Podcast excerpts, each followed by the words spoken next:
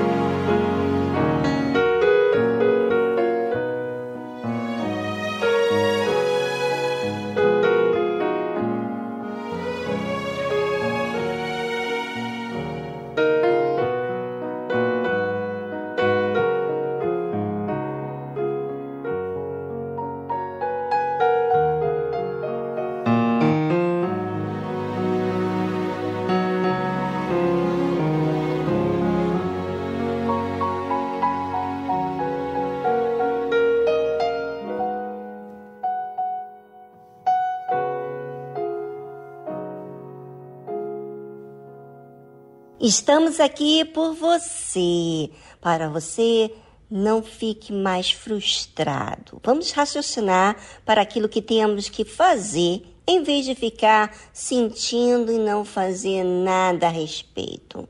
Tarde Musical quer que você tenha vida por si próprio.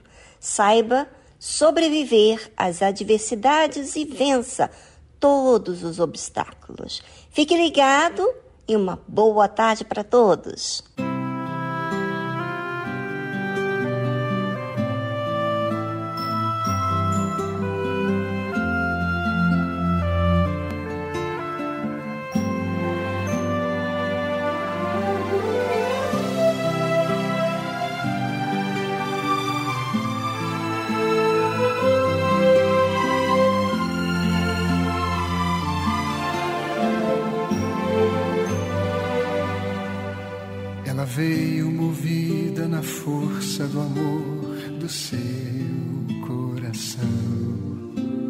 Ser convidada, entrou na casa de Simão. Na mão, um vaso de mármore e os olhos molhados de lágrimas para entrar na história do amor, trazendo perfume para ungir o nosso Senhor. Horas mais tarde, o Senhor foi levado àquela cruz. Havia tantas feridas e ninguém para ajudar. Mas o vento daquela tarde fria, soprando em toda a colina, trazia espalhando no ar o perfume de amor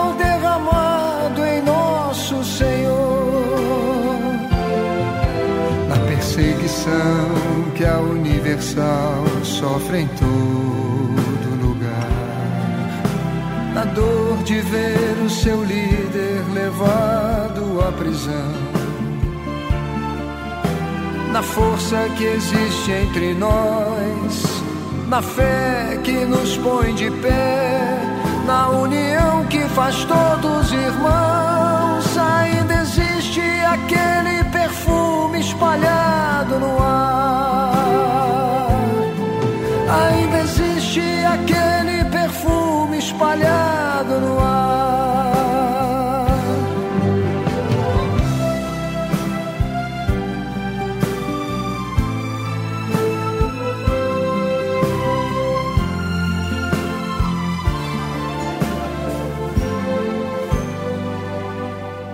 No gesto dos nossos pastores que deixam tudo e vão. Levados no vento para onde Deus mandar. Na palavra pregada ao que sofre, na fé que cura o enfermo, na oferta trazida ao altar, espalhado no ar. Ainda existe aquele perfume espalhado no ar. Que a tua igreja, Senhor, seja sempre esse perfume. Que o vento do teu espírito há de espalhar. E ainda que em lutas e perseguições a vida tenhamos que dar, com certeza para sempre estará aquele perfume de amor espalhado no ar. Aquele perfume de amor espalhado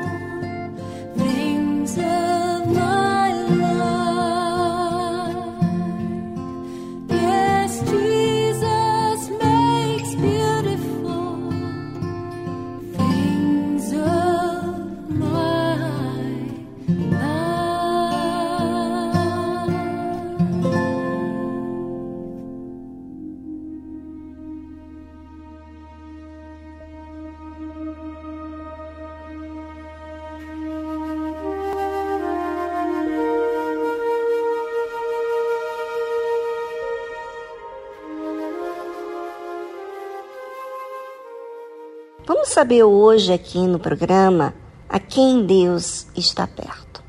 Bem, você sabe que Deus enxerga todos os seres humanos. Ele enxerga tudo o que se passa dentro da gente, até os nossos pensamentos. Mas quando é que ele se faz próximo da gente? Hum, interessante, né?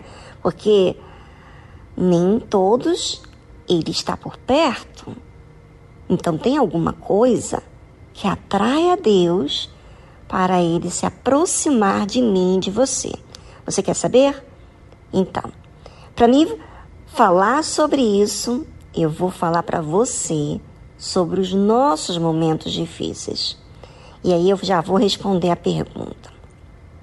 Quando a gente está vivendo nos nossos dias mais difíceis, de perdas, de dor, nos sentimos só.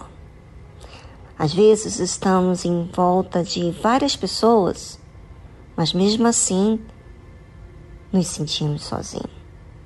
Às vezes somos literalmente abandonados naquele momento difícil, esquecido. E nesses momentos de dor, de decepção, que muita gente acaba julgando por esperar alguma atitude de alguém, de uma pessoa, em prol da sua necessidade.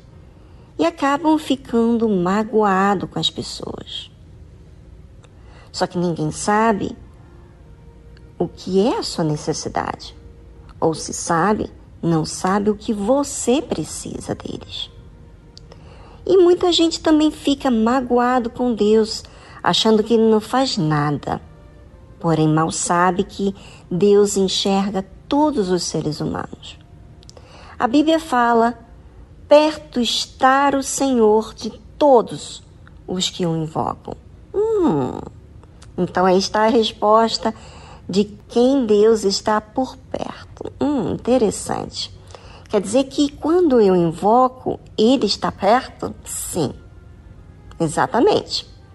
Agora, não é invocar de uma forma superficial. Você sabe que na hora da dor, normalmente você não é superficial. Normalmente pode acontecer que há pessoas que fingem, né? Mas normalmente quando a gente está aflito, a gente já tentou de todos os jeitos, né? Então a gente eleva os nossos pensamentos a Deus porque não tem com quem contar e falamos com Ele. Agora, nesses momentos angustiosos, né, de aflição, normalmente você começa a falar de detalhes. Quando você não tem dor, você não entra em detalhes. Já reparou? Porque normalmente você não observa os detalhes. Mas quando você está tão aflita, você começa a observar a sua própria alma e começa a descrever para Deus a sua necessidade. Agora, interessante que ele diz que perto está o Senhor de todos os que o invocam, de todos os que o invocam em verdade. Então há pessoas que invocam a Deus, mas não é muito verdade não está sendo sincero.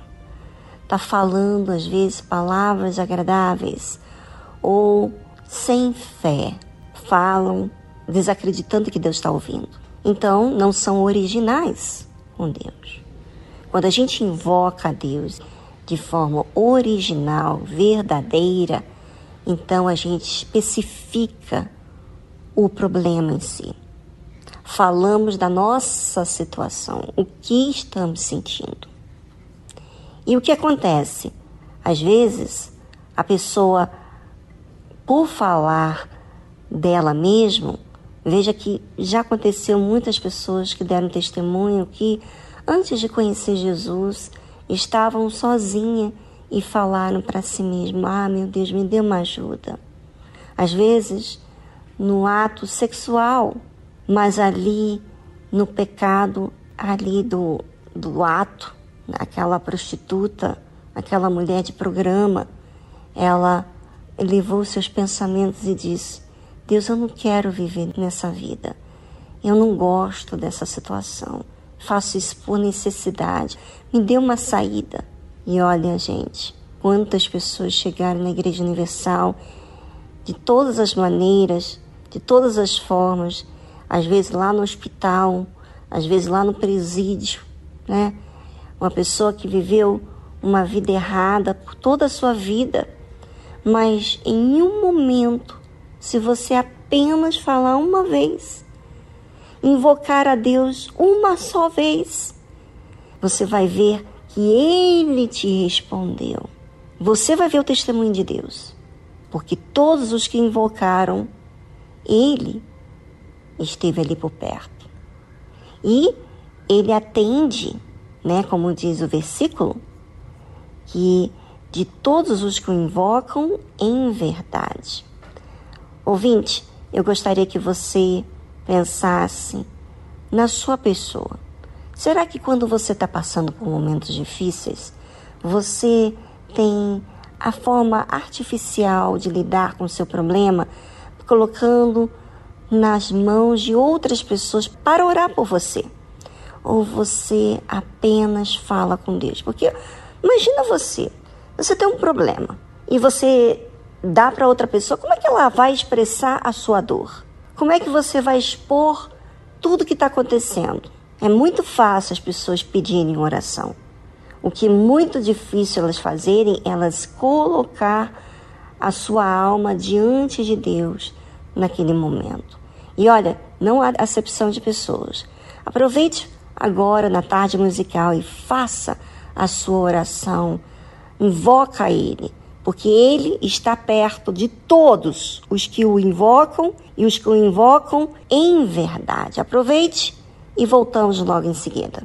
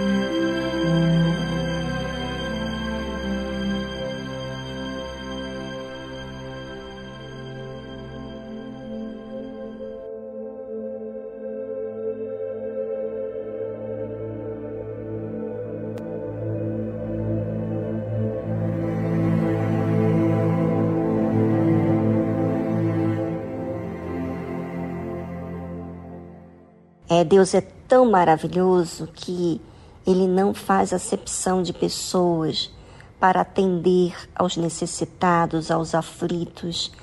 Ele não demanda que a pessoa mude antes de ter a oportunidade de ver que Deus existe. Então ele atende, ele mostra o seu poder, mostra a sua existência de forma específica para aquela pessoa que o invocou. Agora, existe diferença. Existem pessoas que tiveram no meio da aflição e aprenderam a amar a Deus. Algumas pessoas, com as aflições que elas vivenciaram, elas esquecem de Deus e aproveitam a vida. Mas há outras pessoas que são muito gratas, extremamente gratas e a Bíblia fala o seguinte: Ele cumprirá o desejo dos que o temem. Sabe, muita gente quer muita coisa de Deus, que Deus faça isso, faça aquilo, mas nem tudo Deus dá para a gente de uma vez só. E existe desejo que Deus apenas cumpre para aqueles que o temem, ou seja, aqueles que respeitam, aqueles que consideram a Deus. De repente você vai à igreja, você ora, você dá o seu dízimo, você está lá todas as semanas na igreja, mas talvez você não tenha esse respeito, chega atrasado, você faz as coisas de qualquer jeito, é, ora, não se concentra, desconfia, ou seja, você não teme a Deus, você não respeita a Deus, você não considera Deus, você faz as coisas para Ele apenas para cumprir. Deus, Ele cumprirá o desejo dos que o temem, ouvirá o seu clamor e os salvará. Olha só, quer dizer que esses que o temem também passam por momentos difíceis e que clamam, e Deus os salva. Ah, minha amiga, eu queria tanto que você pudesse entender essa necessidade sua de apresentar a Deus, de apresentar diante de Deus, respeitá-lo. Mas sabe, quando que a gente respeita a Deus? Quando a gente observa Ele. Quando a gente observa quem a gente tem sido e o que Ele tem feito para conosco. Muitas pessoas observam mais a necessidade da casa que está faltando, o filho que não foi curado ainda, que não foi salvo das drogas, estão mais envolvidas com as suas próprias necessidades e esquecem de temer a Deus, de priorizar a Deus. Então, prioriza as suas necessidades e Deus sempre fica no momento assim que dá jeito para ela pensar em Deus, né? Isso, minha amiga, meu amigo, é você que decide. E Deus fala o seguinte: o Senhor guarda todos os que o amam, mas todos os ímpios serão destruídos. Se você quer continuar ter uma vida à sua maneira, egocêntrica, olhando apenas para as suas necessidades, deixando de apreciar o que Deus tem feito para você, obviamente que você vai tomar escolhas erradas. Você não vai ouvir a Deus porque você não considera, você não respeita, você acha que Deus não te vê fazendo coisas indevidas. Você desfruta do pecado, quer dizer, você gosta do pecado, você não se sente incomodado com o pecado, então esses ímpios serão destruídos amanhã depois. Mas por conta de suas próprias escolhas. Bem, ouvinte, a decisão é sua.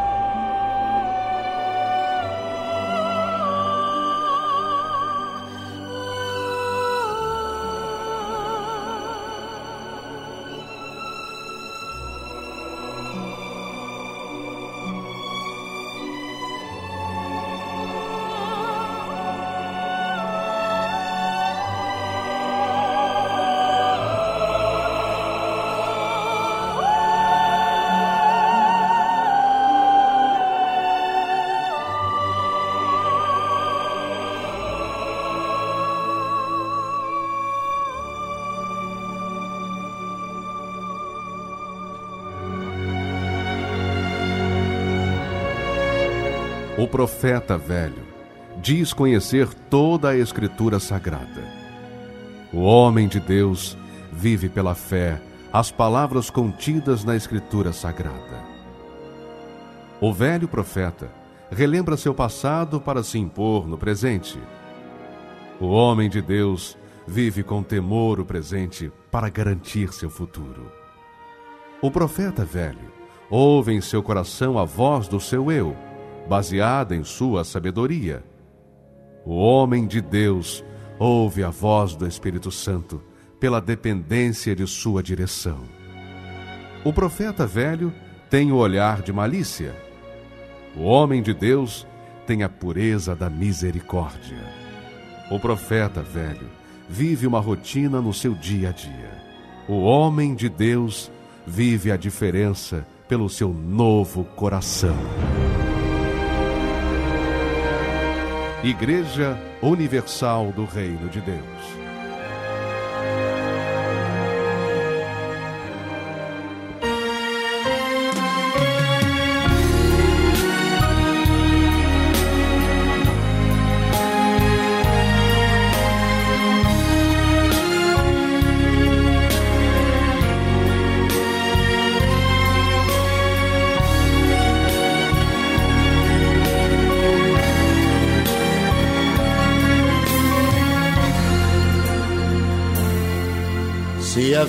Vida que você está vivendo agora não é aquela que um dia tanto desejou, se até aqui pra você nada deu certo, não se desespere.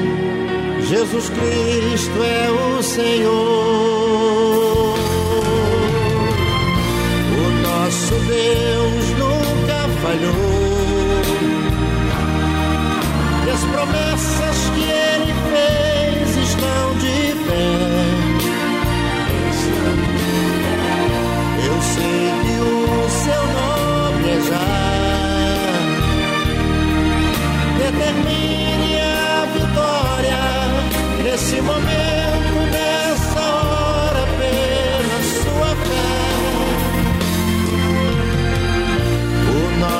Deus nunca falhou.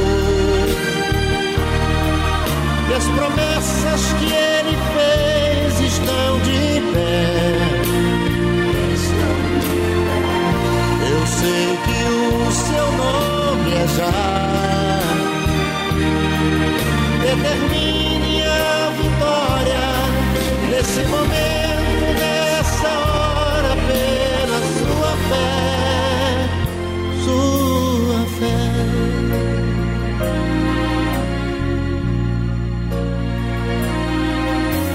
conheço um grande Deus e o poder que ele tem, o que ele fez por mim fará por você também. É só pedir com fé e nele confiar que a resposta com certeza vai chegar. Nosso Deus nunca falhou. E as promessas que ele fez estão de pé. Eu sei que o seu nome é já. Determine a vitória nesse momento,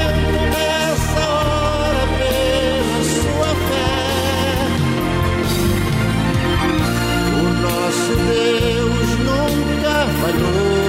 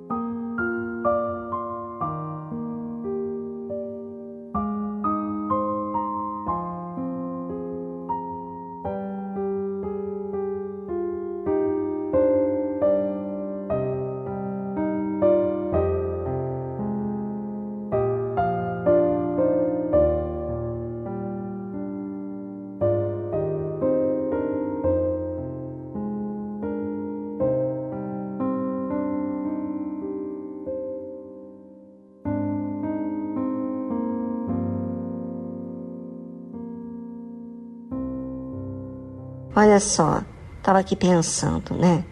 Às vezes a pessoa fala assim, mas que Deus mal, né? Poxa, como é que pode ele permitir que as pessoas são destruídas? Elas são destruídas pelas suas próprias vontades, por causa do seu livre arbítrio. Mas olha só que interessante. Ele é o Deus que ouve a todos os que o invocam, não é verdade? E a todos os que invocam em verdade. Independentemente se está vivendo uma vida ímpia, errada, pecadora, um pecador, mas se você tem essa oportunidade de Deus sempre te ouvir, dar uma nova oportunidade, você nunca aprender, você não aceitar, se sujeitar. Isso é sujeição, gente, não é só apenas uma correção mas ouvir, ser sincero, ser realista, falar com Deus da sua realidade, quem você tem sido. Porque mesmo que você esteja cometendo os erros e você não quer mais cometer, você pode pedir a Deus ajuda. Basta você pedir. E não atende? Atende. Agora, nem todo mundo usa essa oportunidade que Deus dá. E nem todo mundo aprecia o livramento de Deus. Eu, graças a Deus, aprecio o que Deus fez na minha vida. O que mais me chama a atenção da parte de Deus é justamente o seu perdão. Quando eu me vi mal, suja, pecadora, eu me senti condenada e Ele me perdoou sabe? Se você nunca sentiu assim, você nunca vai amar a Ele.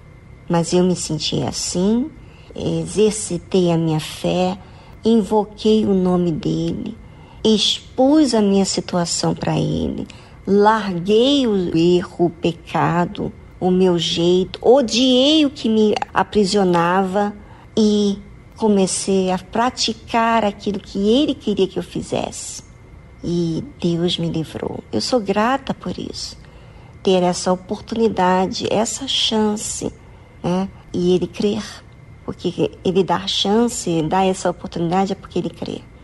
E Ele faz isso também com você. Basta você fazer o mesmo.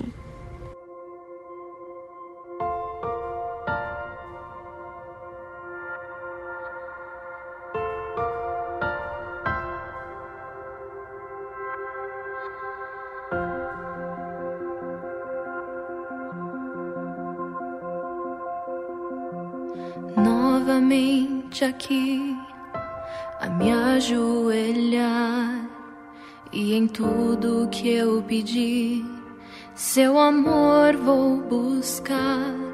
Já não sei o que dizer, é tanto para falar, mas sinto a paz que o Espírito traz. Me ouvir se no escuro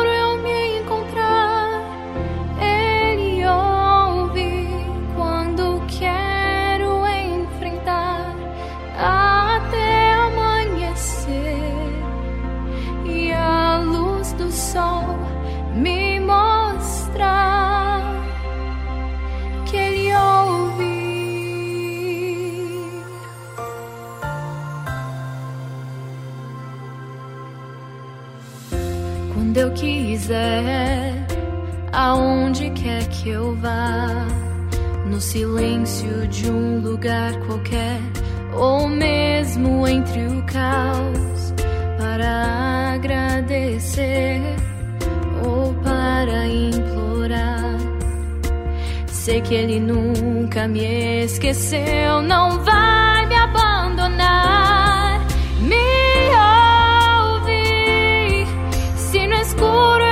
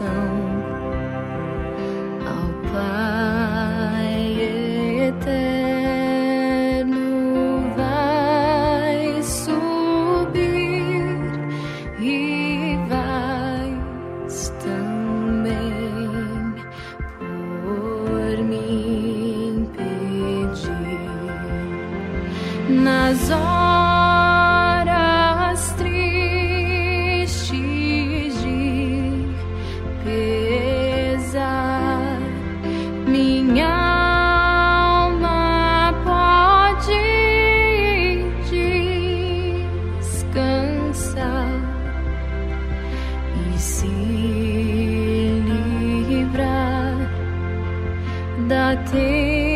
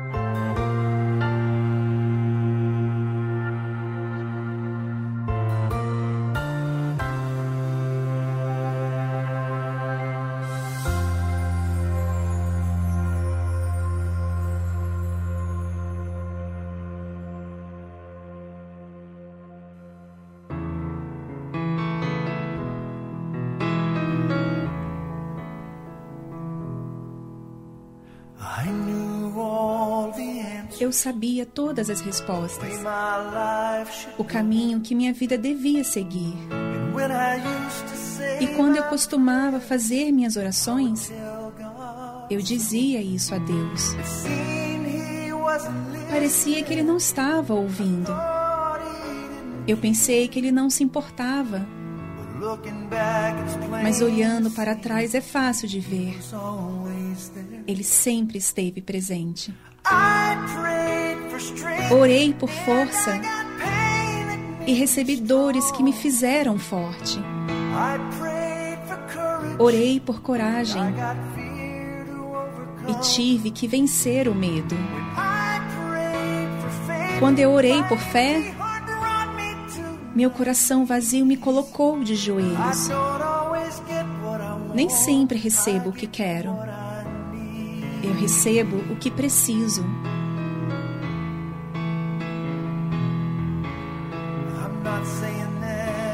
Estou dizendo que é fácil.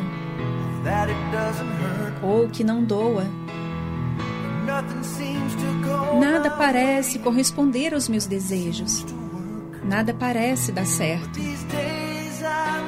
Mas hoje em dia tenho melhorado, seguindo com o fluxo,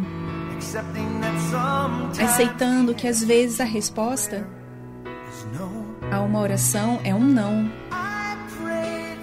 Orei por força e recebi dores que me fizeram forte.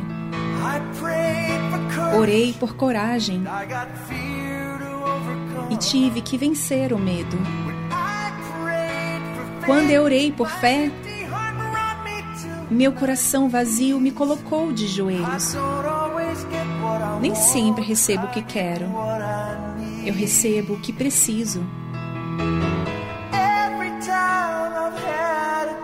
Vez que tive uma porta batendo na minha cara,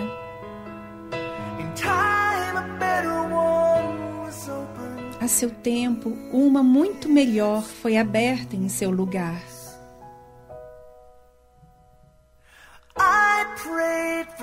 Orei por força e recebi dores que me fizeram forte. Orei por coragem e tive que vencer o medo. Quando orei por fé, Meu coração vazio me colocou de joelhos. Nem sempre recebo o que quero. Eu recebo o que preciso. Nem sempre recebo o que quero. Mas eu recebo o que preciso.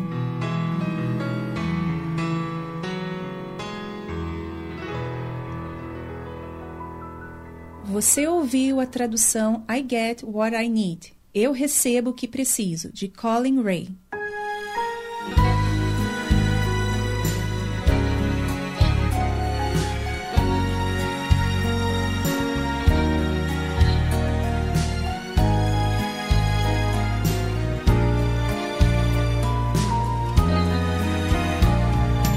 Quando todas as portas do mundo estiverem fechadas e você perceber que as verdades estão todas erradas. Quando você não tiver no mundo nem mais um amigo, não tiver mais ninguém a seu lado que lhe dê abrigo.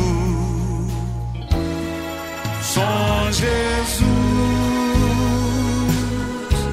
só Jesus, só Jesus poderá lhe dar a mão. Só Jesus,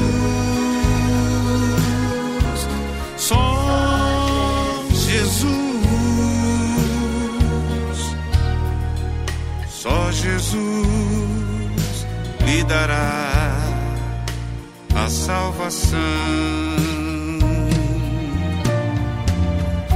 Só Jesus nos espera ansioso e de braços abertos. Só Jesus guiará nossos pés aos caminhos mais certos. Basta apenas você aceitar as verdades sagradas que estão todas escritas na Bíblia e são confirmadas. Só Jesus, só Jesus. Só Jesus poderá lhe dar a mão. Só Jesus, só Jesus, só Jesus lhe dará a salvação.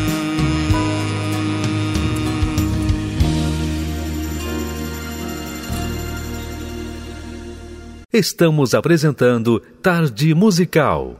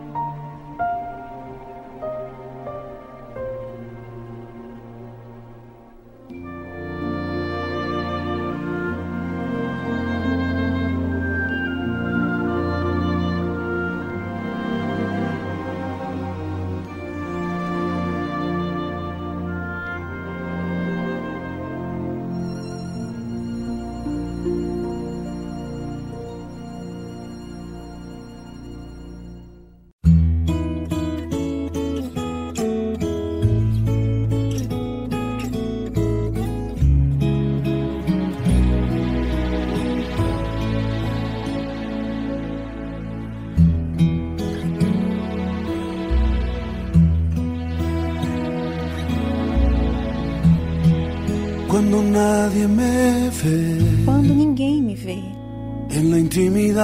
na intimidade, onde não posso falar. Más que a verdade, onde não há aparências,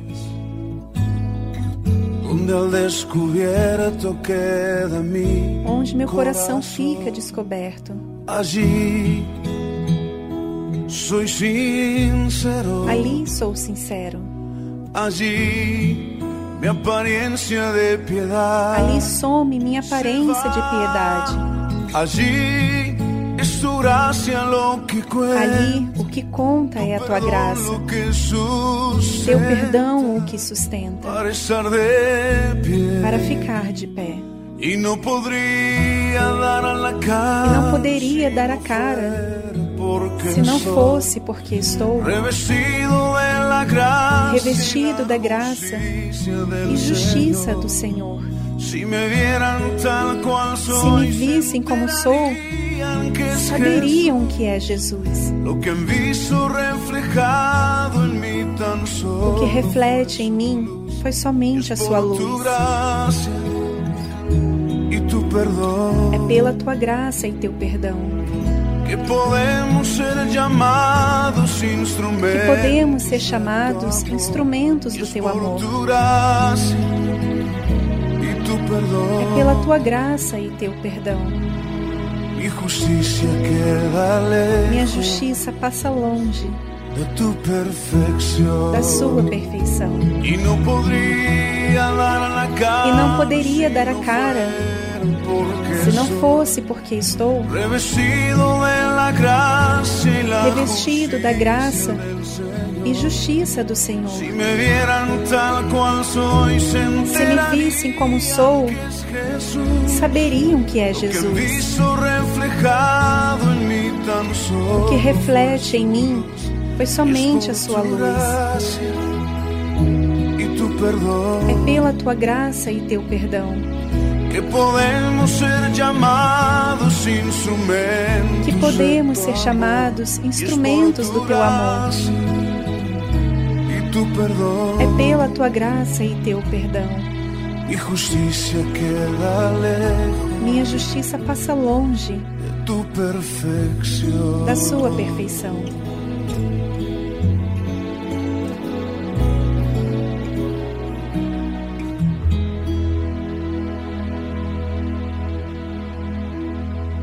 Você ouviu a tradução Es por tu gracia, é pela tua graça, de Jesus Adrian Romero.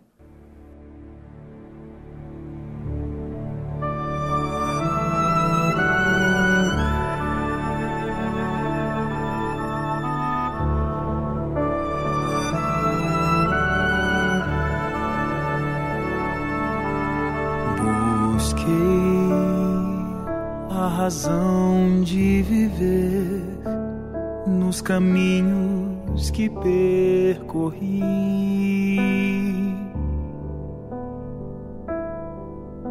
Andei por lugares comuns à procura de ser feliz. Me entreguei por qualquer sensação aos prazeres da vida. Jamais pensei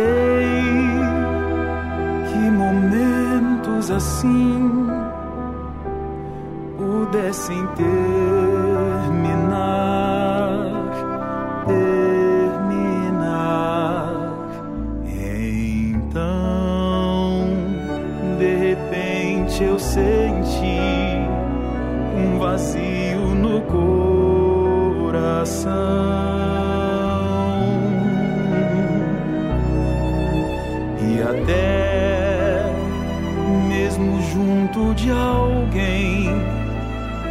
sentia a solidão.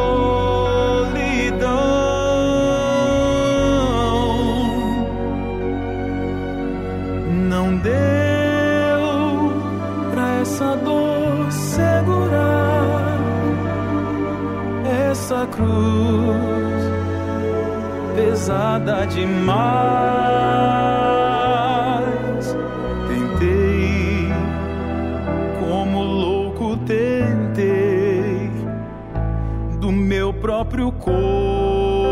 Fugir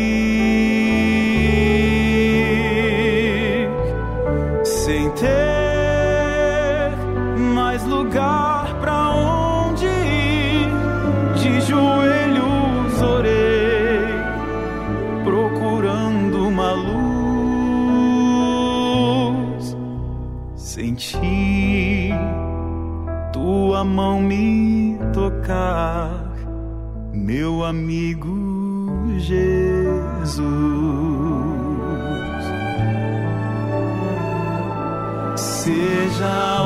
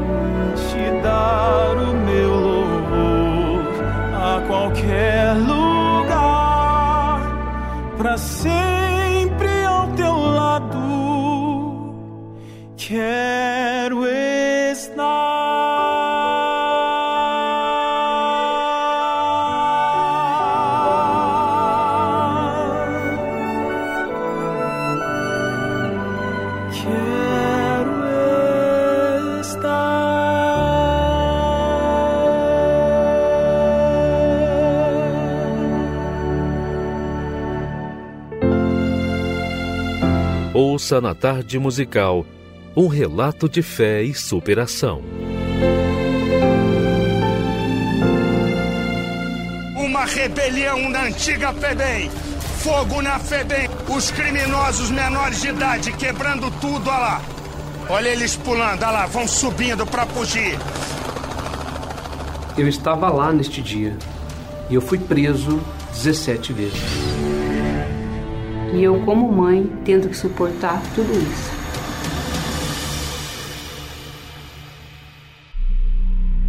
Aos 14 anos eu tive minha primeira gravidez. Daí veio meu filho William. E ele sempre foi uma criança tranquila, tranquila.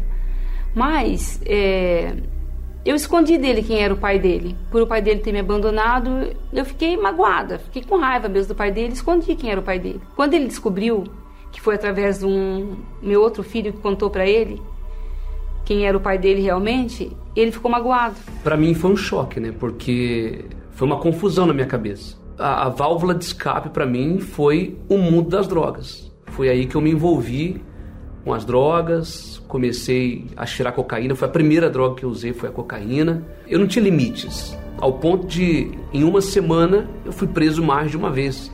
Eu me lembro de um dos episódios que eu fui preso numa virada de ano.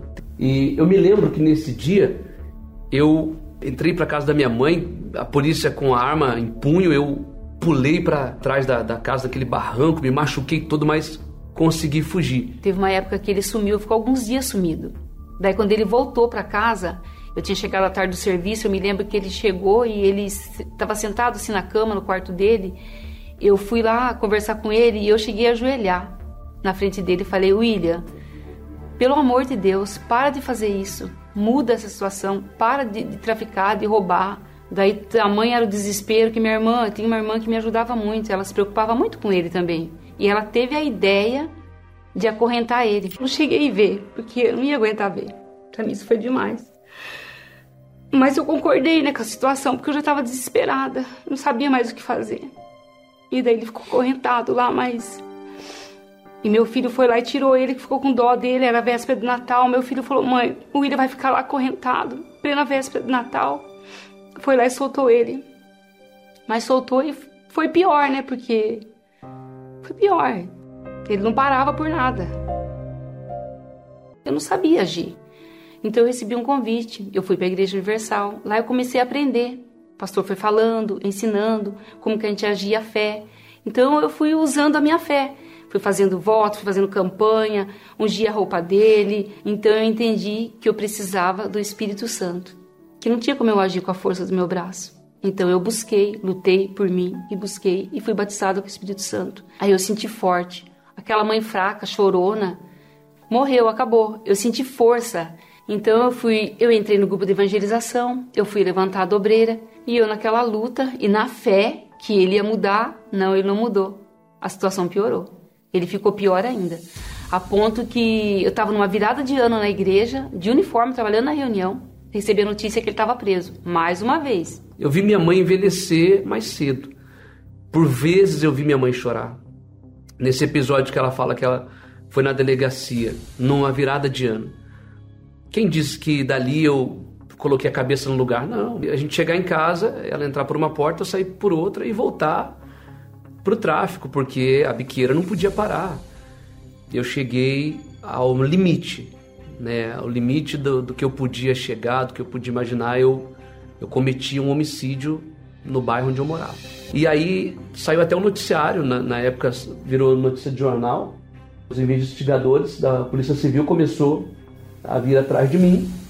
E ainda assim, mesmo foragido, eu me afundei ainda mais nos assaltos, porque eu falei assim: uma hora eu vou ser pego. E aí chegou o dia em que eu fui detido, e aquela tinha sido já a 17 vez que eu fui preso. Foram 17 processos. E dali eu fui para a Fundação Casa, e ali dentro ainda eu, eu cheguei a praticar outros crimes, ao ponto de eu participar de rebeliões. A primeira semana que eu cheguei na Fundação Casa, aqui no Brás, teve uma rebelião. Eu participei dessa rebelião. E foi então que, depois de, de tantas vezes errando, dando cabeçada, a Igreja Universal começou a entrar na Fundação Casa e eu comecei a participar dos cultos. E, e participando dos cultos, eu comecei a me interessar.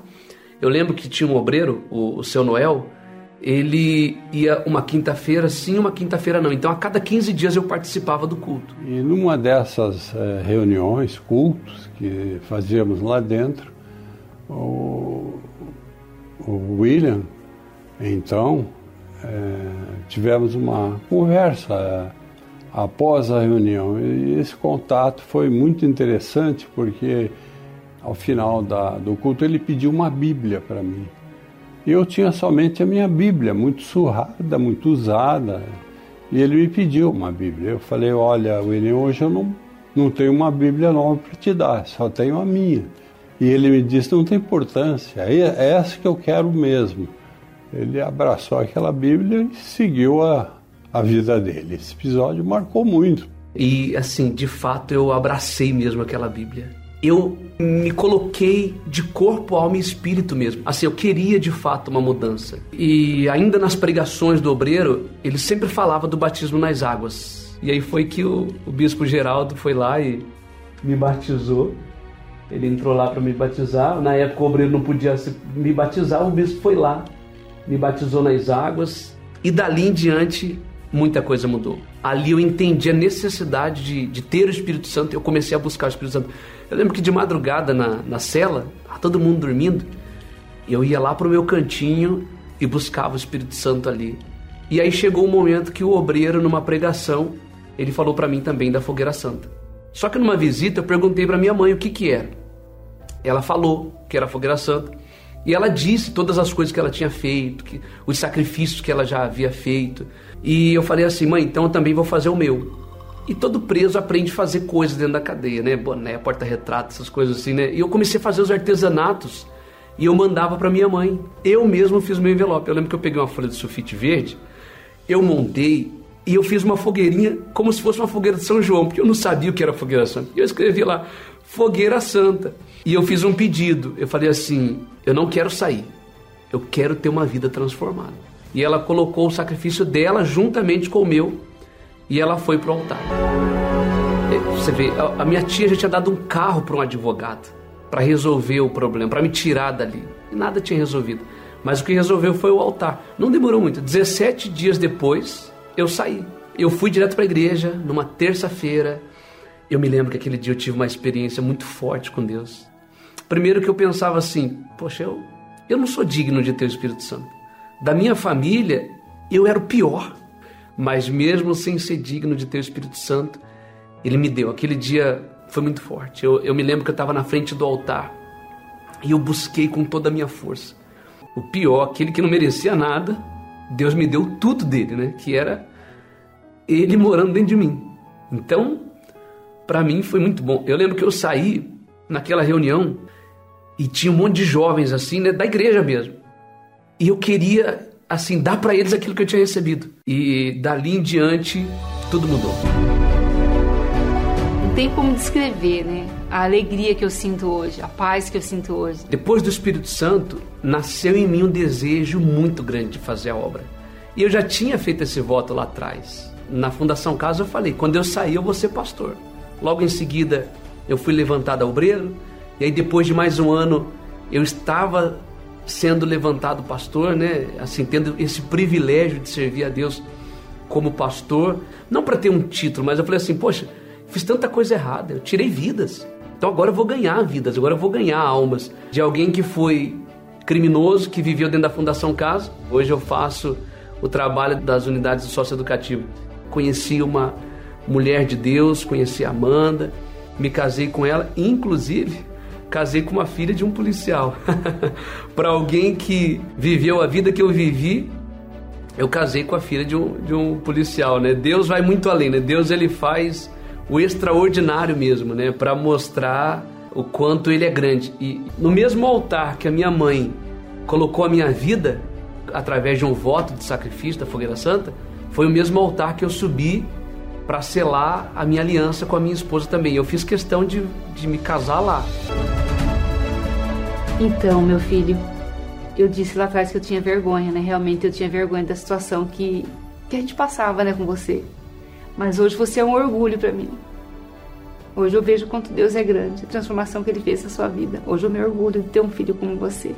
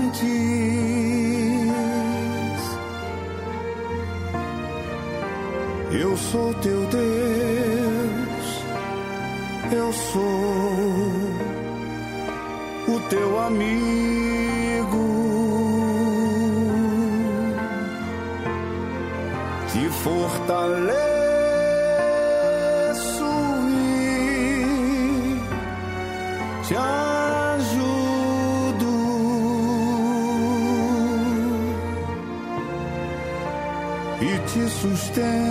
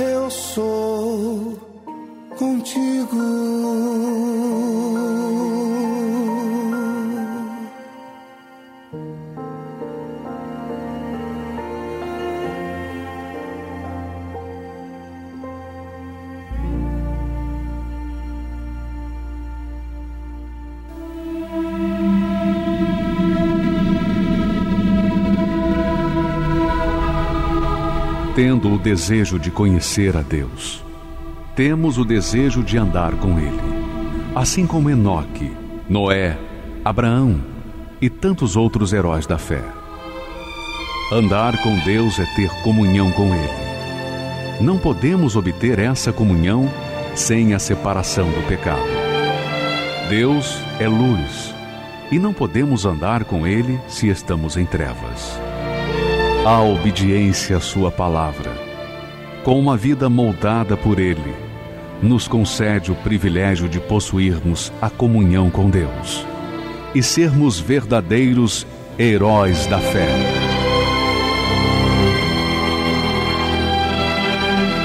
Se você tiver comunhão com Deus hoje e todos os dias de sua vida, poderá desfrutar da promessa para os vencedores. Tens, contudo, em Sardes, umas poucas pessoas que não contaminaram as suas vestiduras, e andarão de branco junto comigo, pois são dignas. Igreja Universal do Reino de Deus.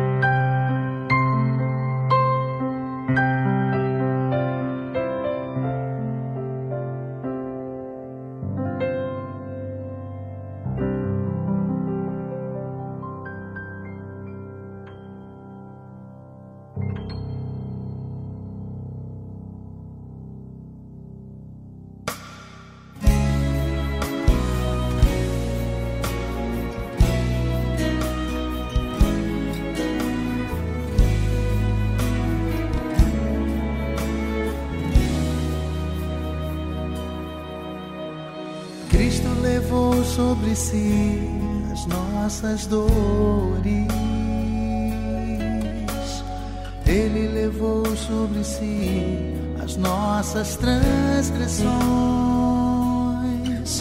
O castigo que nos traz a paz estava sobre ele, e por suas chagas fomos sarados.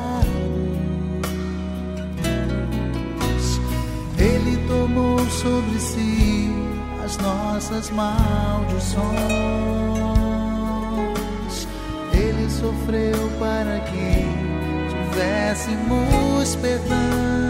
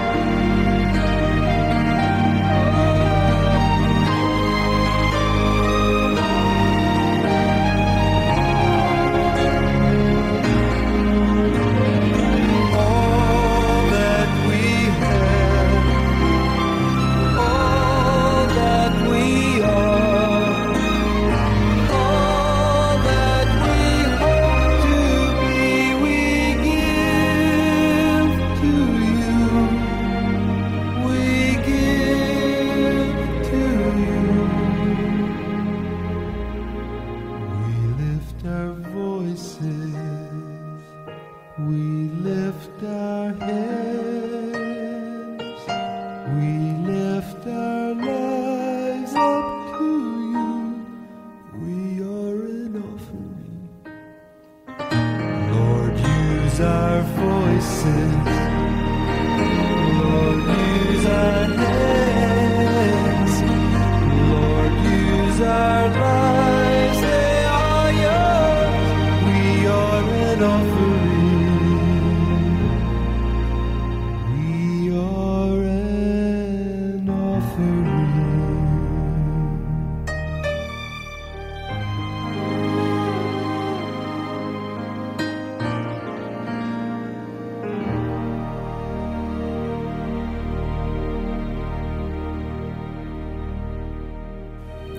Ouça comigo agora um trecho da meditação da palavra.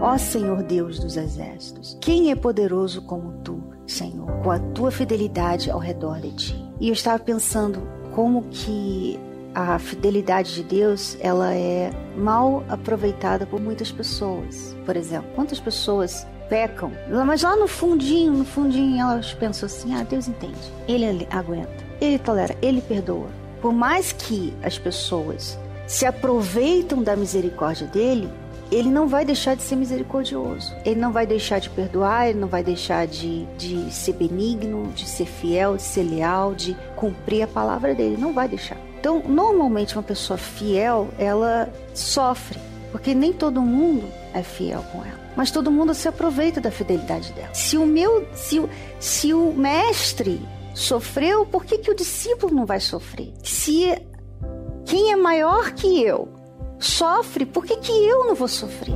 Por que, que eu não vou aguentar? Quero mergulhar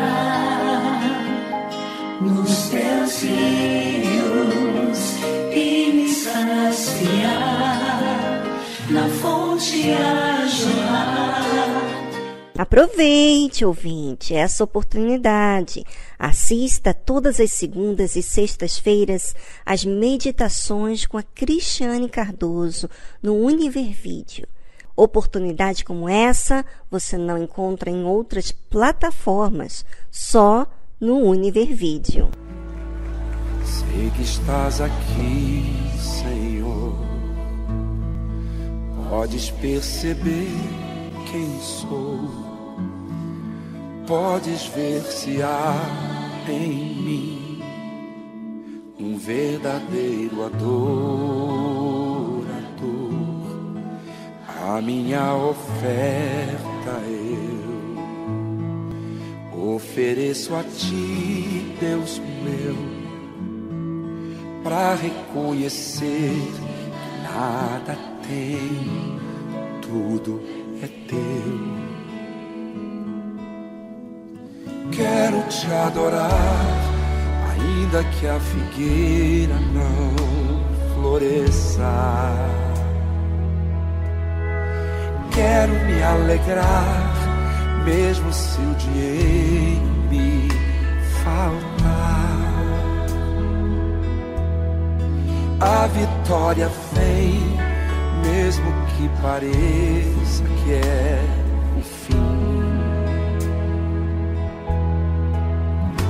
Pois tu és fiel, Senhor, fiel a mim. Tu és fiel, Senhor. Eu sei que tu és fiel. Tu és fiel, Senhor. Eu sei que tu és fiel. E ainda que eu não mereça, permaneces assim. Fiel, Senhor, meu Deus, fiel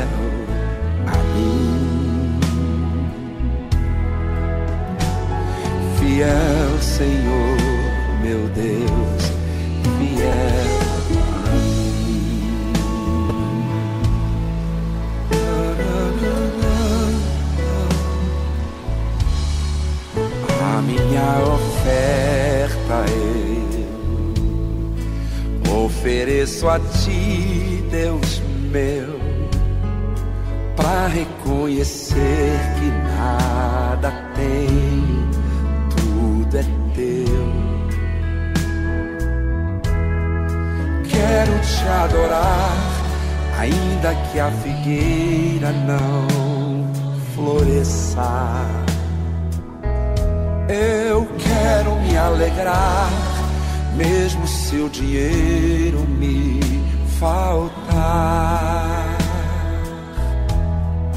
A vitória vem, mesmo que pareça que é o fim. Pois tu és fiel, Senhor, fiel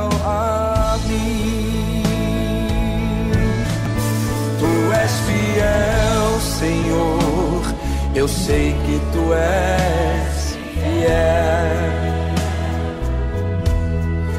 Tu és fiel, Senhor. Eu sei que tu és fiel. E ainda que eu não mereça, permaneces assim. Senhor, meu Deus, fiel a mim. Fiel, Senhor, meu Deus, fiel a mim. Tu és fiel, Senhor. Eu sei que tu és fiel. És fiel, Senhor. Eu sei que tu és fiel. E ainda que eu não mereça, permaneces assim. Fiel, Senhor, meu Deus, fiel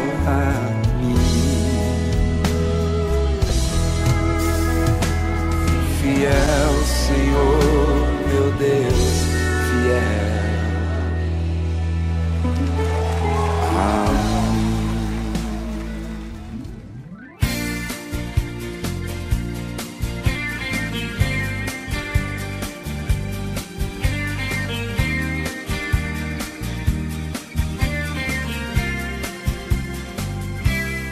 Sei de um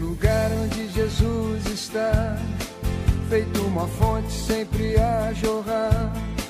E não importa quem você é, a fonte jorra se você tem fé. Lá tem poder pra amarrar o mal, e o milagre é coisa natural. E se você clamar em oração, a fonte jorra no seu coração. Falando assim parece utopia. Gente isso é fantasia. É só olhar o que Deus fez por nós. Abrir o peito, ouvir a sua voz. Vamos todos, vamos celebrar. Essa fonte nunca vai secar. Foi Jesus quem fez ela nascer. E as portas do inferno não vão prevalecer.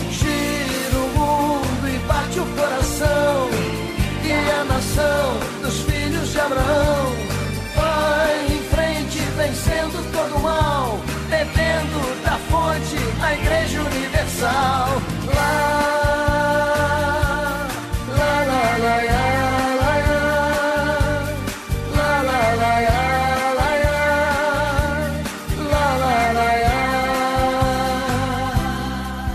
Tem poder pra amarrar o mal, e o milagre é coisa natural. E se você clamar em oração, a fonte jorra no seu coração. Falando assim parece utopia. Pra muita gente isso é fantasia. É só olhar o que Deus fez por nós. Abrir o peito, ouvir a sua voz. Vamos todos, vamos celebrar. Essa fonte nunca vai secar. Foi Jesus quem fez ela nascer. E as portas do inferno não vão prevalecer. Gira o mundo e bate o coração. E a nação dos filhos de Abraão vai em frente, vencendo todo o mal. Bebendo da fonte na igreja universal.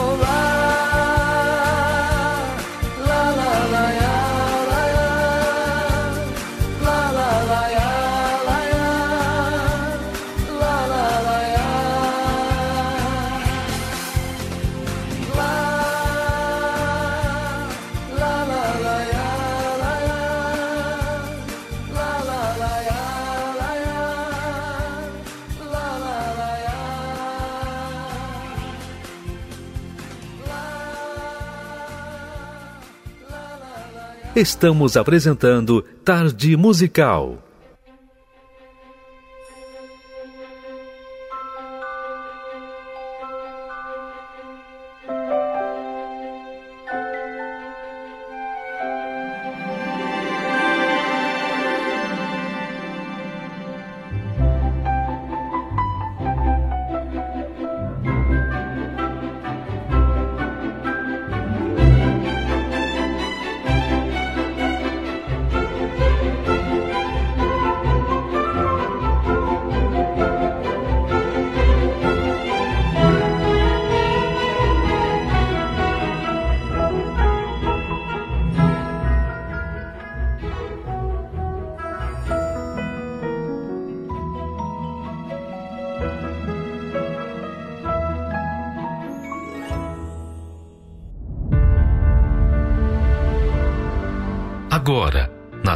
Musical, uma palavra amiga com o Bispo Macedo.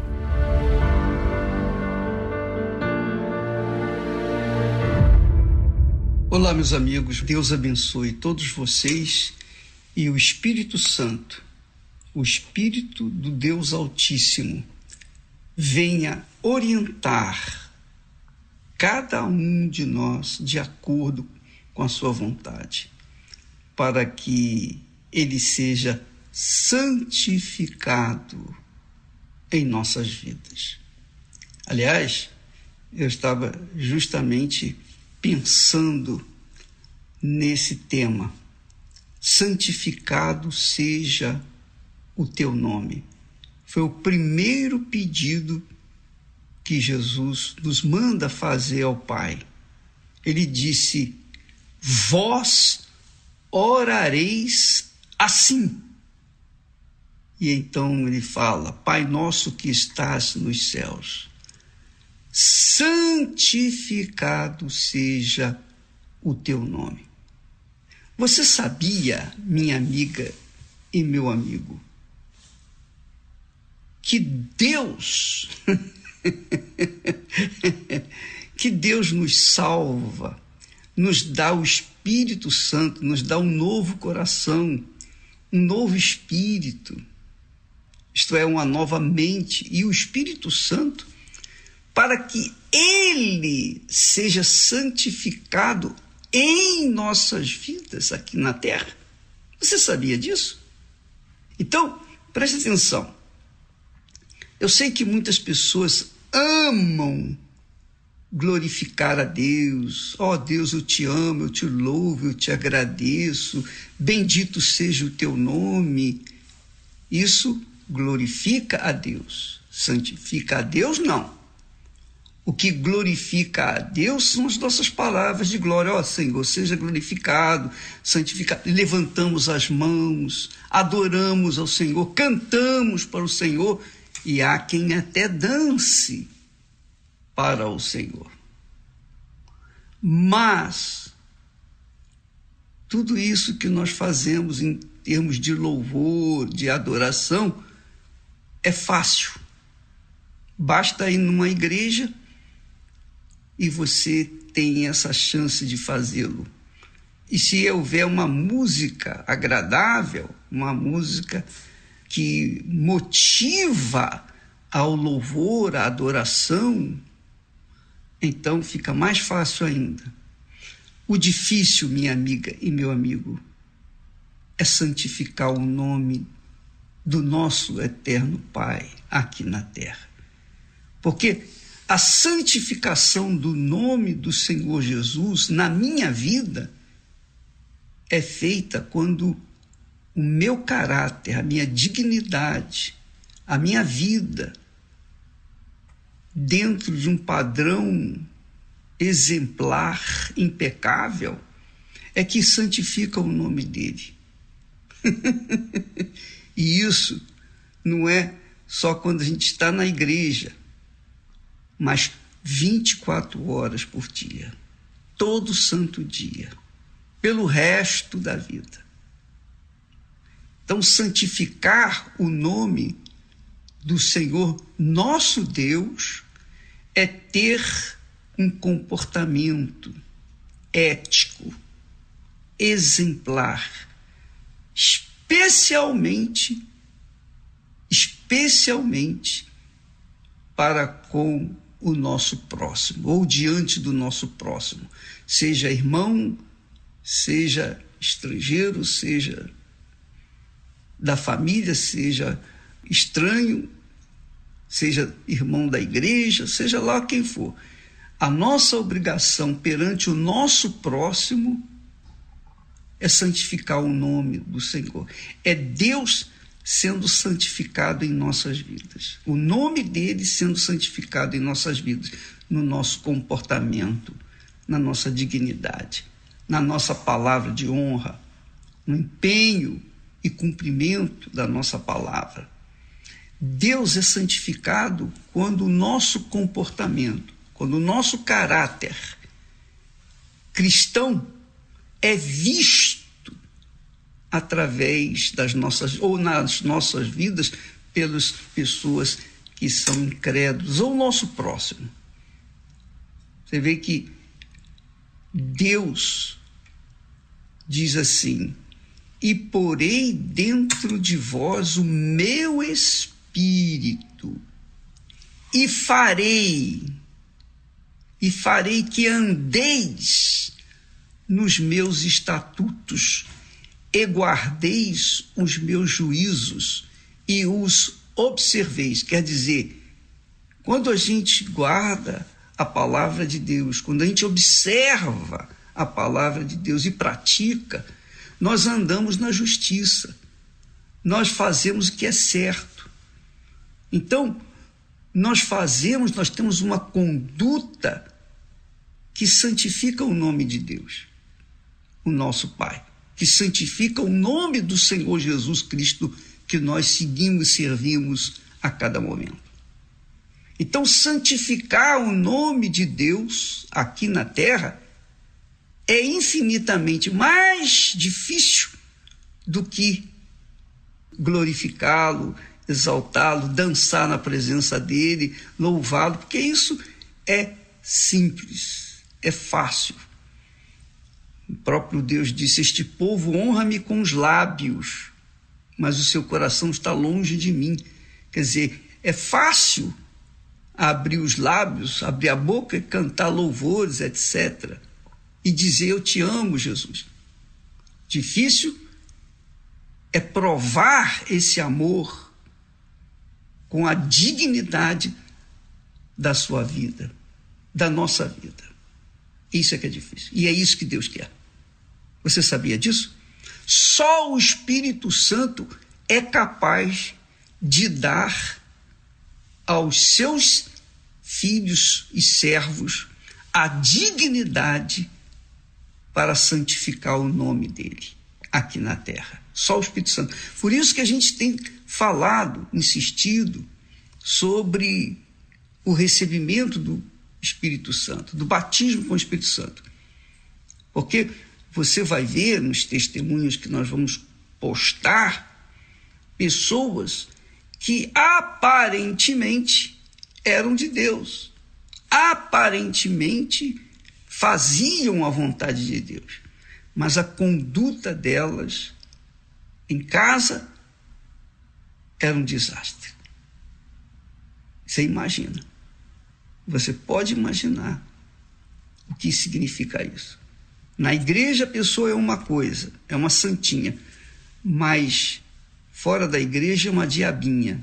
Essa é a realidade. Então, Deus quer ser santificado em sua vida, na minha vida, na nossa vida. E essa santificação exige o sacrifício do nosso eu, da nossa vontade, das nossas cobiças, das nossas vaidades, dos nossos objetivos, dos nossos sonhos. Isso exige sacrifício. Santificar o nome de Deus aqui na terra exige sacrifício total. É morte para o mundo, mas vida para o, eterno Pai.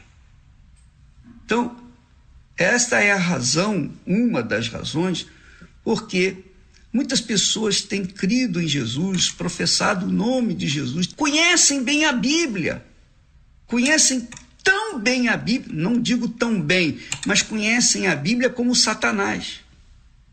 Mas têm um comportamento satânico no seu dia a dia. Só na igreja que parece ser santinho. Então, isso não vale para Deus. O que vale é que Ele quer ser santificado nos seus filhos. Assim como, por exemplo, você que é mãe, você que é pai, o que, que você quer dos seus filhos? Qual é o benefício que você quer dos seus filhos? O que, que nós queremos dos nossos filhos, os pais, nós pais? Nós queremos que os nossos filhos vão bem nessa vida, não é? A gente quer que as pessoas olhem para os nossos filhos e dizem assim: poxa, viu Fulano? Poxa, uma pessoa correta, digna, uma pessoa bacana. É, de quem ele é filha? É filha da dona Fulano, seu Beltrano. então, a Fulana e a Beltrano, que são os seus pais, se sentem honrados por causa dos seus filhos irem bem. Infelizmente, essa postura é vista aqui na Terra como um sucesso econômico, quando, quando se forma, tem um diploma, tem isso, tem aquilo, conquista sucesso, mas só por um momento, depois acaba. Então, a pessoa, a pessoa que quer santificar o nome de Deus, quer santificar o nome do Senhor Jesus, além das quatro paredes da igreja, ela tem que começar na sua própria casa, no relacionamento com a sua mulher, com o seu marido, com seus filhos, com seus pais, com os seus irmãos, com os seus vizinhos, com o seu colega de trabalho, com os, os colegas da escola, onde quer que ela vá, o comportamento dela ético é o mesmo. O caráter de Deus está ali, porque ela é cheia do Espírito Santo. Agora, quando a pessoa não tem o Espírito Santo, é impossível santificar o nome de Deus aqui na terra. É isso mesmo. Quando a pessoa não tem o batismo com o Espírito Santo, quando ela não, não tem o Espírito de Deus, ela não tem condições de por si só santificar o nome dele aqui na terra. Não tem. O espírito é a cabeça, a inteligência, o intelecto, a razão. Você coloca a sua cabeça para pensar de acordo com a palavra de Deus. Então você mergulha o seu espírito na leitura bíblica, na oração, na dedicação ao Senhor Jesus da sua vida, no louvor a Deus, não apenas quando você está em casa, e a oração, não apenas quando você está em casa ou na igreja, mas em casa, no trabalho, você pode orar a Deus. Você deve orar a Deus constantemente. O apóstolo Paulo ensina-nos dizendo: orai sem cessar. Todo tempo você, se estiver em espírito, você vai estar pensando em Deus e vai estar adorando dentro de você. Não precisa falar para que as outras pessoas ouçam, não. Na sua cabeça você já está ali orando, oh meu Deus, seja santificado. Graças te dou. Na sua alma, você pode santificar o nome do Senhor Jesus na sua alma, querendo, desejando fazer a vontade dele. Ó oh, meu Pai, o que, que o Senhor quer que eu faça?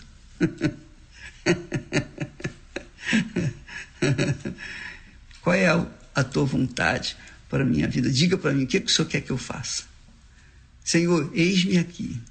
Eis-me aqui.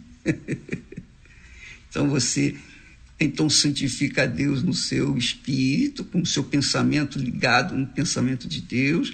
Você santifica a Deus na sua alma, desejando fazer a vontade dele na sua vida todo o tempo, não a sua própria vontade, sonhando os sonhos de Deus, planejando executar os planos de Deus na sua vida. É claro que o corpo vai agradecer, porque quando o nosso espírito, a nossa alma vão bem, corpo agradece, ele também vai bem, ele vai ter paz, saúde, vigor. Então, amiga e amigo, a partir de já, deste momento, faça isso. Se esforce. Se você é uma pessoa sincera, se você é uma criatura sincera e quer receber o Espírito Santo, então se esforce, se esmere, coloque toda a sua força para receber o Espírito Santo. Agora, se você estiver no pecado, está vivendo no pecado, então veja só, Jesus tratou todos os pecadores que foram a Ele com misericórdia, compaixão e os perdoou, os curou, libertou e os salvou, porque eles foram sinceros. Mas aos hipócritas, até os religiosos hipócritas, ele condenou. Já disse: ai de vós, raça de víboras, ai de vós, escribas e fariseus hipócritas, ai de vós. Quer dizer, para os religiosos hipócritas, o Senhor Jesus teve um comportamento de julgamento. Para os pecadores sinceros, arrependidos, ele teve um outro comportamento, uma outra atitude. Ele manifestou a sua misericórdia e compaixão. Então, amiga e amigo, a sua vida depende disso. Se você quer servir a Deus, primeiro você tem que servir em si mesmo, santificando o nome dele na sua conduta diária, fugindo do mal, como Jó, homem íntegro, caráter reto, correto, temente ao Senhor e que fugia do mal. Quer dizer, aquelas companhias que conduzem as pessoas ao mal, se você tem amizades assim, fuja delas, para que você santifique o nome do Senhor e seja, e seja uma pessoa escolhida de Deus. Esforce-se, lute, contra a sua carne, contra o seu coração. Carne, no caso aí é coração. Quando a Bíblia fala em carne, as Escrituras falam em carne, está falando do coração, os desejos do coração, as cobiças do coração, as vaidades do coração. Se você quiser, siga o conselho de Agur. Agur fez dois pedidos a Deus. Dois pedidos. Ele disse: Senhor, afasta de mim a vaidade. Ele sabia que quando se levantava, a vaidade já estava de pé. Afasta de mim a vaidade. Afasta de mim a vaidade e a palavra de mentira ou a mentira. Primeiro pedido. Segundo pedido, não me dê riqueza e nem pobreza, para que, sendo rico, venha esquecer de ti. E sendo pobre, tenha que furtar e ofender o Senhor, insultar o teu nome. Me dê a porção de costume. Me dê a minha porção de costume. Só isso. Para que eu possa te seguir e servir. Então, amiga e amigo, segredos de uma vida com Deus. Oração de Agur. Esta oração eu também faço. Não me dê riqueza nem pobreza, porque riqueza eu já tenho além, infinitamente além do que eu merecia. E essa riqueza nós temos procurado distribuí-la para aqueles que têm juízo, aqueles que querem, têm sede e fome de justiça. Tá bom?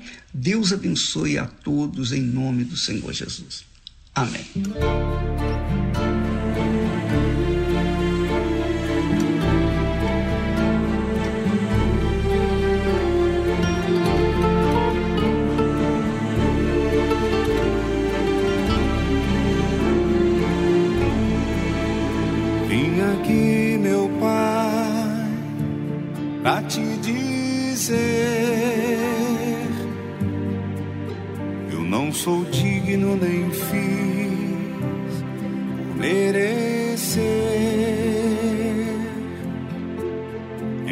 No santo lugar de adoração.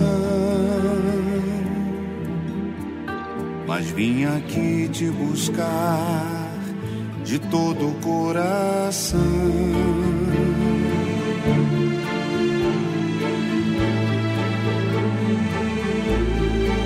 Senhor Jesus, tu és fogo abrasador, tua palavra acende as chamas do temor universo se fez no som do seu falar. E nessa fé, meu Senhor, que eu vou sacrificar.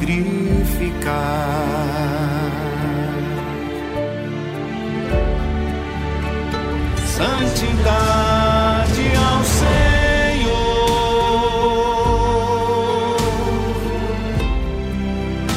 habitas neste altar. Com reverência e fervor, estou te adorar.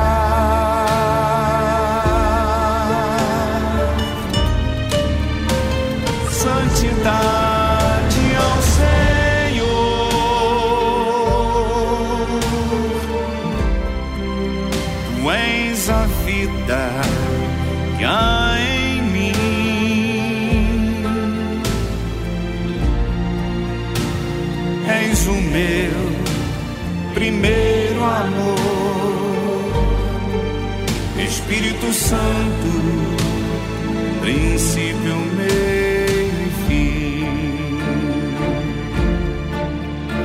Vem Espírito Santo, Consolador, meu glorioso Senhor me aceita como sou entrego minha vida teu altar. No teu reino, Senhor, eu quero habitar.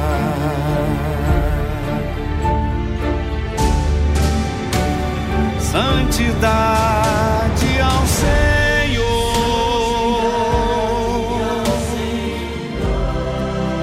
que habitas neste altar,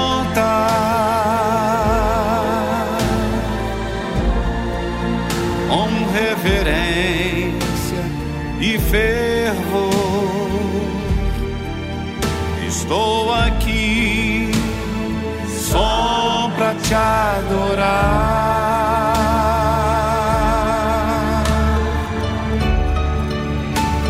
Santidade ao Senhor,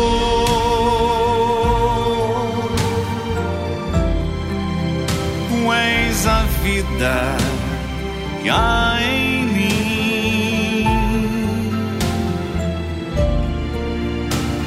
És o meu primeiro amor, Espírito Santo, princípio, meio e fim.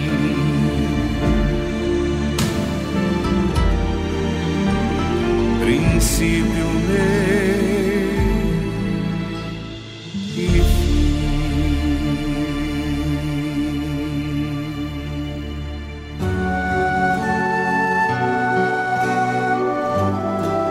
A fé e a inteligência trabalham juntas.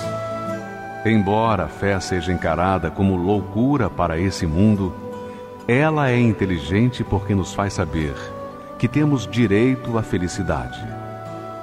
A fé faz com que recusemos uma vida de derrotas e conquistemos uma vida de vitórias. Se tudo não está de acordo com os seus ideais, está na hora de você refletir com a sua inteligência e usar a sua fé para trazer à existência os desejos de seu coração. Igreja Universal do Reino de Deus um lugar de fé para a sua vida.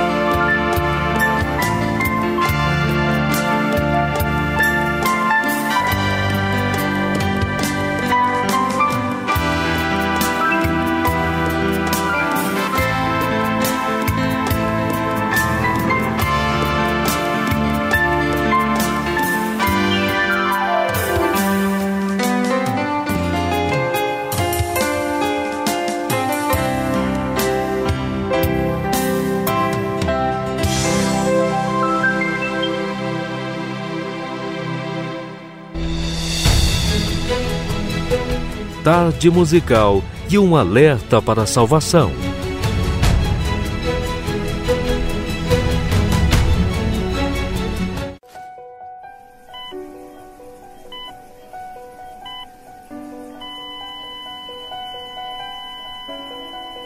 Alma. Neste mundo, desprezada. No mundo espiritual, um tesouro incalculável.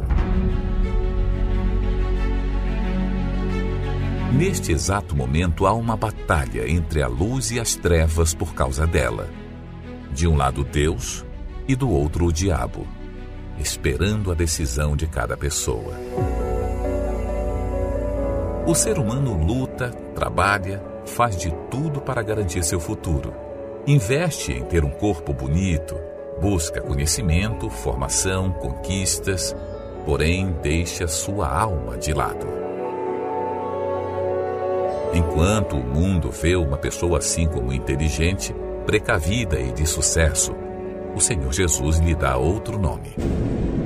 Louco, esta noite te pedirão a tua alma. E o que tens preparado para quem será?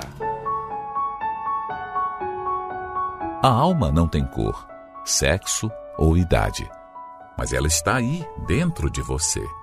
Quando se sente dor, na verdade, é ela que sente. Tanto que quando alguém morre, pode-se fazer o que quiser com o corpo que não haverá reação, pois é a alma que exprime os sentimentos de uma pessoa. Mas, diferente do corpo que volta ao pó, a nossa alma é eterna. E muitos estão partindo sem se preocupar com isso. Este site mostra em tempo real a contagem de óbitos em todo o mundo. O contador não para. Estima-se que até o final do dia cerca de 150 mil pessoas morrerão. E esta é a grande questão: para onde elas estão indo? Nessa disputa pela alma, vence aquele a quem você serviu em vida. Se a Deus, os anjos a buscarão para o gozo eterno. Se ao diabo, os demônios para o tormento eterno. No momento em que a alma descola do corpo, imediatamente alguém virá buscá-la.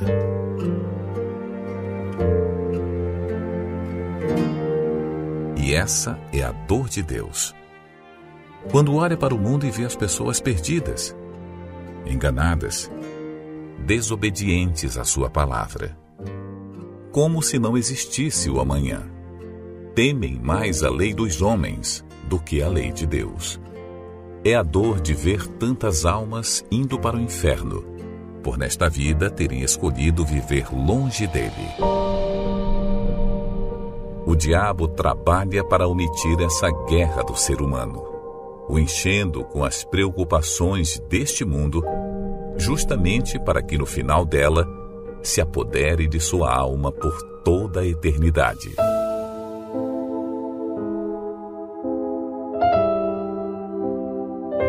Lutar pela salvação e mantê-la é a nossa guerra de cada dia, que só termina após o último suspiro nessa terra. Qual o valor que você tem dado à sua alma? A conquista de tudo que há neste mundo não compensa a perda da salvação.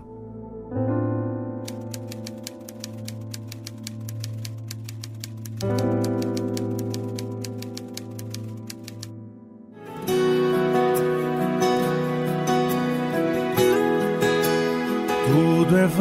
vaidade e correr atrás do vento. Não posso aqui viver correndo atrás de coisas e em função de pessoas tudo é vaidade.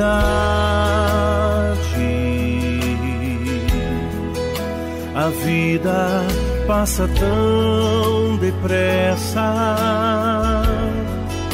Sábio é quem crê e planta pra colher no chão da eternidade. tudo é vaidade.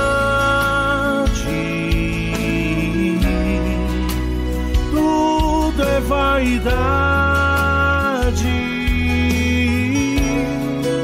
Por isso eu vou plantar sementes para colher frutos na eternidade. Tudo é vaidade.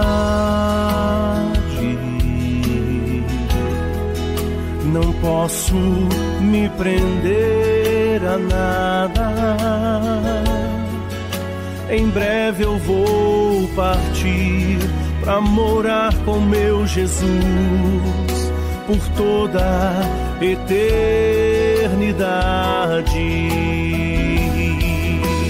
Tudo é vaidade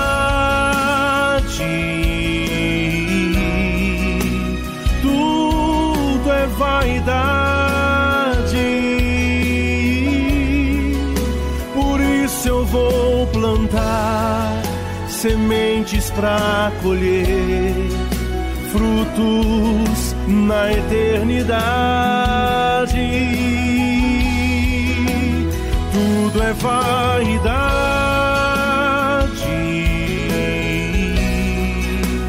Tudo é vaidade. Por isso eu vou plantar sementes para colher frutos na eternidade.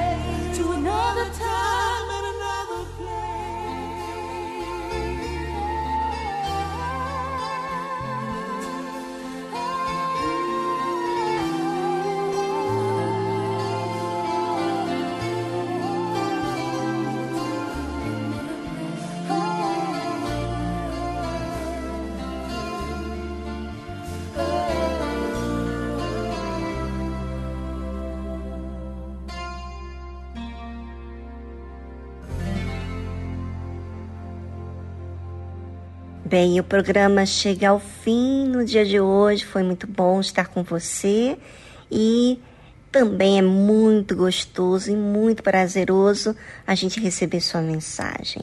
Eu fico curtindo e fico é, esperando a sua participação. Olha como você é importante, ouvinte. Olha como você é precioso, não só para a gente aqui da Rede Aleluia, mas também para o próprio Deus. Ele faz tudo para que você seja bem amparado. E esse programa é presente de Deus para você. Bem, amanhã estaremos de volta a partir das duas da tarde. Até logo, tchau, tchau.